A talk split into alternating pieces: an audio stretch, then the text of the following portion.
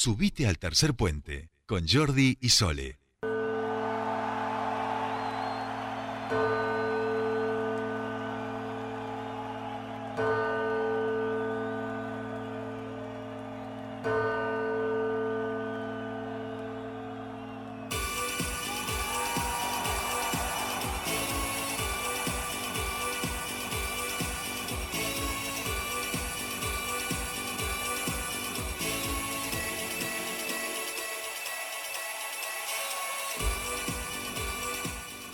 Ya estamos aquí 5 y 10 de la tarde. Sole, estás ahí, ¿verdad?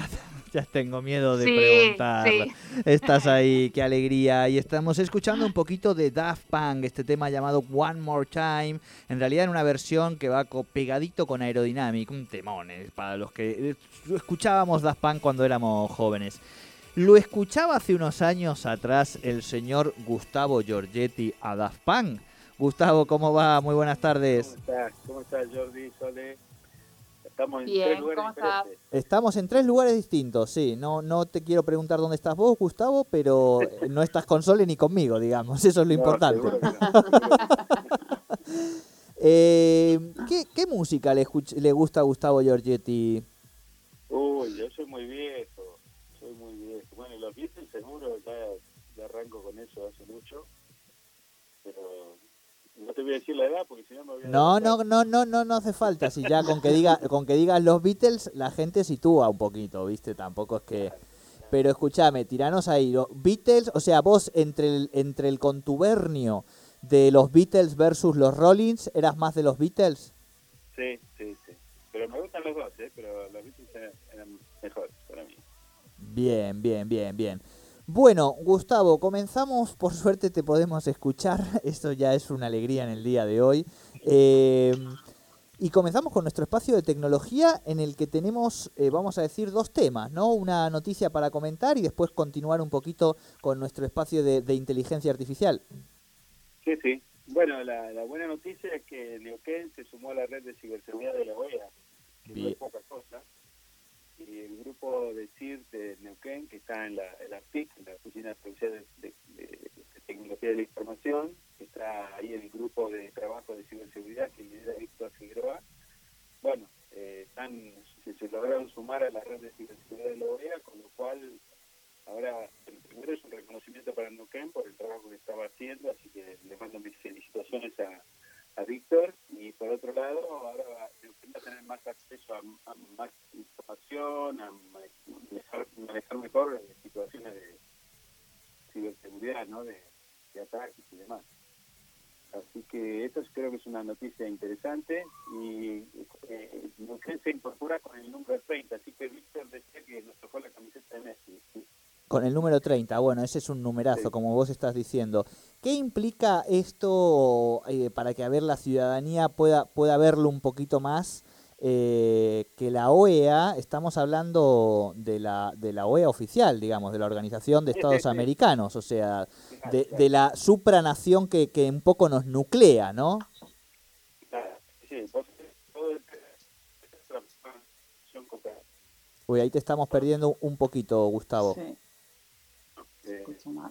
eh, la defensa de No, no. Hoy, ahí te estamos definitivamente están perdiendo. mal? Sí, se escucha muy, muy cortadito, Gus. Muy, muy. Qué bárbaro. A Ay. ver, ¿Qué podemos hacer? Ahí mejor, ahí mejor. A ver, A ver si hablo más cerca. Eh, pero eh, lo, lo, lo que hace la OEA es, es, es juntar, a, a ayudar a todos los actores que están colaborando para eh, mejorar la ciberseguridad, ¿no? Para, para colaborar a través de la información, de los procedimientos, de, los, de las denuncias. O sea, el, el que es el, el área que está manejando Víctor, eh, básicamente es una recolección de, de casos. y hay informe- eh, bueno, si entra al sitio de la provincia, que hay cualquiera del gobierno puede informar sobre el sitio, sobre problemas que ha tenido de seguridad. Y luego ellos se encargan de manejar la- los incidentes, ¿no? Básicamente es como el equipo de, de rescate de la situación que se plantee. Bueno, todo eso, imagínate ahora de muchos actores de muchos países colaborando entre ellos, enterándose de que hay una un nueva, una nueva vulnerabilidad, y reportándola rápidamente para que todos actúen y, coloquen las medidas de seguridad adecuadas. Bueno, todo eso hace que eh, se genere una situación más segura, ¿no? Claro, claro, claro. ¿Qué te parece?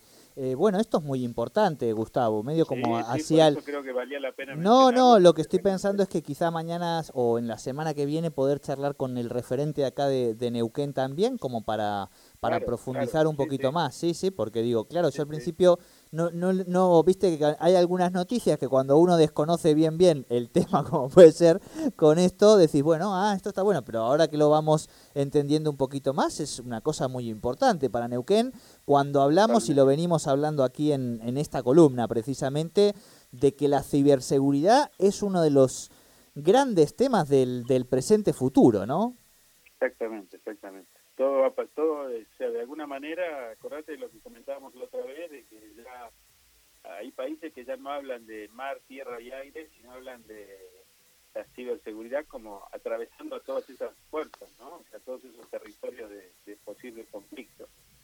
Entonces, este, creo que estos son puntos claves. Bueno, Neuquén ahí ha hecho un muy buen trabajo y, bueno, ya ha sido reconocido. ¿no? Tal cual, tal Eh, cual. Qué bueno, qué, Así que bueno, eso me parece que es interesante para, para mencionar, ¿no? Totalmente, Gustavo. Bien, dicho esto, vamos a seguir abordándolo. Ahí yo ya estuve buscando los Twitter de la OEA, todo esto para, para buscar un poco más de información, que insisto, lo vamos a, a profundizar un poco más en- o, o en la web o en el programa. Eh, vamos a seguir también en el día de hoy con un poquito más de inteligencia artificial. Sí, sí, ahí creo que hay que empezar a tomar conciencia de qué implica esto, ¿no? Ya estuvimos hablando de cosas lindas, los sesgos, Sí, eh, las cosas que pueden pasar, pero los países en general están muy preocupados o, o buscando la forma de regular algo que es muy difícil de regular, ¿no? Porque te imaginas que es, es, es cómo hacer para que los algoritmos de inteligencia artificial estén bajo cierto control para que no hagan cosas no éticas o cosas que atentan a, a los derechos humanos, ¿no? claro. Ahí, eh, bueno, un ejemplo que tenemos bien claro es el de Estonia. O sea, Estonia, parte de la ley parecida a la que ahora, a partir de junio, tenemos nosotros de, del ecosistema digital, aparecen leyes del algoritmo, ¿no? Estonia tiene una ley del algoritmo. En Estonia vos vas a tener personas humanas, personas jurídicas y algoritmos. O sea, tenés una tercera categoría dentro de la legislación y los algoritmos tienen derechos y obligaciones, como las, personas jurídicas o las personas humanas. Entonces, esto es un avance muy importante que es Estonia, si bien todavía no está la ley dedicada exclusivamente a la inteligencia artificial, ya tiene un basamento legal muy importante.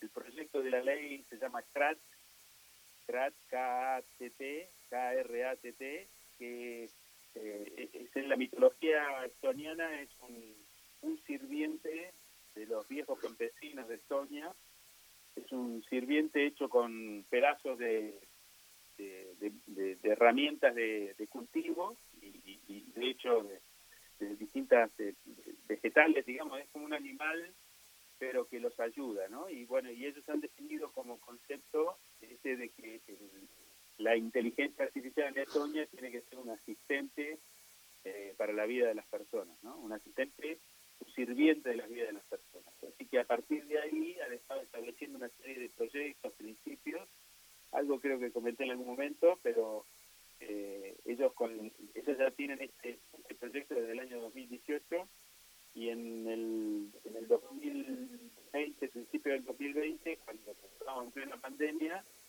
y bajo este proyecto ellos desafiaron por todos los medios, saltaron por Twitter, por Facebook, bueno, todas las, todas las redes, desafiaban públicamente a las grandes empresas norteamericanas para que fueran a interoperar con su inteligencia artificial España, ¿no? Y bueno, y de hecho hay ya 80 proyectos funcionando, o sea, 80 casos de uso funcionando, eh, que son sirvientes digitales de distintos temas en, en Estonia, ¿no? Pero hay hay como grandes eh, divisiones en el mundo respecto a esto, ¿no? En, Estados Unidos propiamente está el poder de esas grandes empresas que es lo que se denomina el capitalismo de vigilancia, porque son ellos los que juntan los datos, hacen esa concentración de información, hay algunos estados, incluso San Francisco es el primer estado del, del mundo, o el primer sí, del mundo, que prohíbe el reconocimiento facial en la vía pública, por ejemplo. ¿no? Eh, vos sabés que en el resto del mundo se está usando cada vez más, bueno, en la Argentina también se está usando. Algún día podemos hablar de Tibios, que es el sistema que está acá instalado. Bien. Eh, pero bueno, hay muchos que consideran eso una violación a, la privacidad de las personas, ¿no? O sea, el, tema es que ahí se están identificando sin su conocimiento. Claro. Es distinto a cuando vos te, te das tu, DNI o das tu huella digital para que te para que te identifiquen por alguna acción que vos querés hacer. Claro, Hay, mucho, hay mucho ahí, ¿no? Para, para tallar.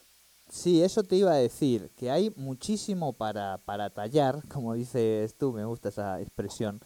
Eh, en relación, estaba pensándolo en términos de la ética, ¿no? Eh, digo que es un poco por donde lo estás llevando vos, pero pienso, por ejemplo, en la biotecnología y entiendo que allí los desafíos se multiplican, digamos, porque no estamos hablando ya de, los seres vivos, digamos. Y me da la sensación, y aquí quizá también no, nos podemos detener, que, que todos estos cambios que venimos hablando en cada una de las columnas, que son muy disruptivos, como siempre decimos, eh, tienen implicancias que es muy importante que las otras disciplinas, como la ética, la filosofía, la sociología, digamos, ¿no? Los psicólogos también puedan aportar en términos de qué, modificaciones, qué cambios trae esto tanto a nivel de intersubjetividad como de, intrasubjetividad en, en, las personas y en los seres vivos, ¿no? Porque en definitiva también estamos en una dinámica en la que vamos eh, entendiendo que son sujetos de derecho hoy eh, los ríos en algunos lugares o incluso que se hablaba, lo hemos hablado aquí también, de derechos humanos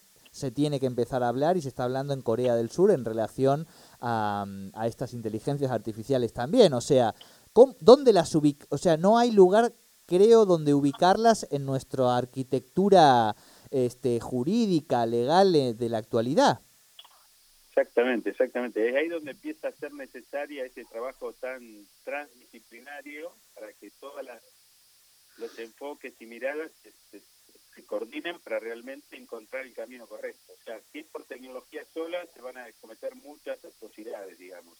Claro. Si se empieza a equilibrar desde distintas miradas, bueno, es probable que se haga de otra manera, ¿no? O sea, vos tenés Estados Unidos con este capitalismo de vigilancia que hablamos, eh, pero son grandes empresas las que concentran información, en China que concentra el Estado toda la información, y en China vos sabés que la vigilancia por, por reconocimiento facial este, la están usando permanentemente, y sobre todo en, grandes estadios, manifestaciones, donde directamente identifican personas que están siendo buscadas con una precisión que es espeluznante.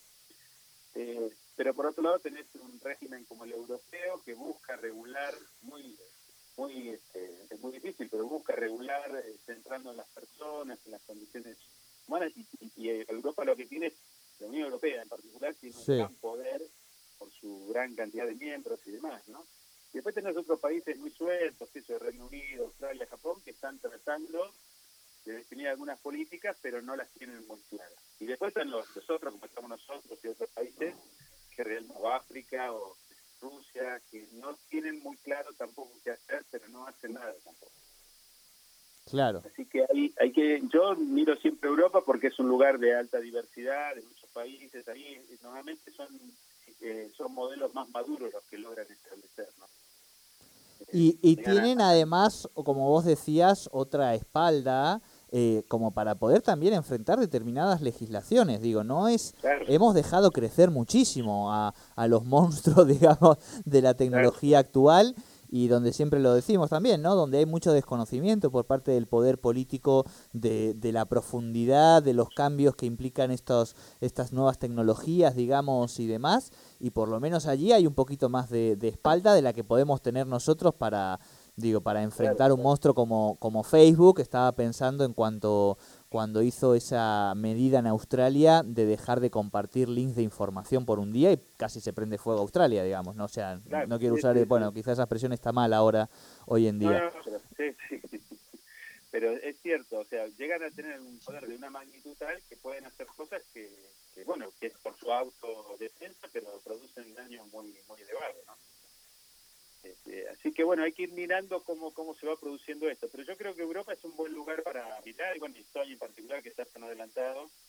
Este, pero vos fíjate esto que yo contaba, ¿no? Eh, Estonia desafía a los grandes de Estados Unidos, que son los que están teniendo problemas en Estados Unidos mismo y en el mundo, a trabajar sobre su plataforma y ahí no pueden hacer lo que hacen el resto del mundo.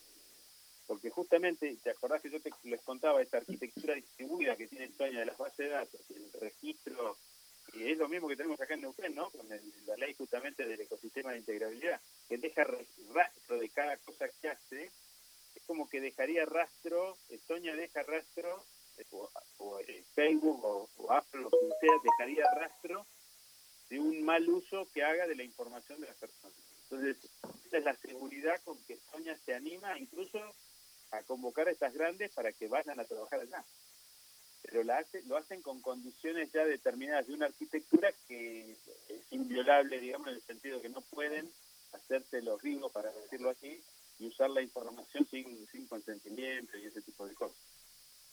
Bien, bien, bien, bien. Pero da para mucho, da para mucho. No, tal cual, es que además esto nos pasa, que cuando uno te va escuchando es como que vas abriendo ahí cajitas que, que es como un mundo donde, donde perderse y explorar, digamos, en mi caso, eh, quedan dando vueltas muchas cosas, pero bueno, me parece que es importante, bueno, por un lado esto que hablábamos de la ciberseguridad, este, que creo que lo vamos a, abordar, a ver si después te pedimos el contacto ahí, Gus, para que nos hagas, para que podamos esto desarrollarlo un poco más, porque como vos decías es muy importante. Eh, y por el otro lado, vamos a ver si esta semana o la que viene eh, hacemos un cierre, si te parece, eh, o, o, por lo menos le buscamos una vuelta a hacerle un cierre de inteligencia artificial para que después nosotros armemos como una suerte, juntemos todas las columnas de inteligencia artificial y le demos un poquito más de forma orgánica en, el, en la web. ¿Te parece, Gus? Bien, bien, bien. Así le, vamos a todo el contenido que vamos generando, le vamos buscando también la vueltita para facilitarlo, que, que lo escuchen, que vaya sirviendo y que sea además que es un poco también este segmento eh, didáctico como, como lo eres vos, así que vamos a, a, también avanzar en, en eso. Gustavo Giorgetti, muchísimas, muchísimas gracias por esta, por este ratito, como siempre, y por abrirnos, como decimos, estas cajas del conocimiento y de la curiosidad humana, que es sin duda las cosas que nos siguen manteniendo vivos y nos hacen seres humanos, ¿no? Así que gracias totales y nos encontramos la semana que viene. Bárbaro, gracias. Jordi, Soli. Muchas gracias. Nos vemos. Gracias, gracias. Bien, ahí estaba Gustavo Giorgetti, Solcito, eh, y ya estamos nosotros terminando. Sí, este programa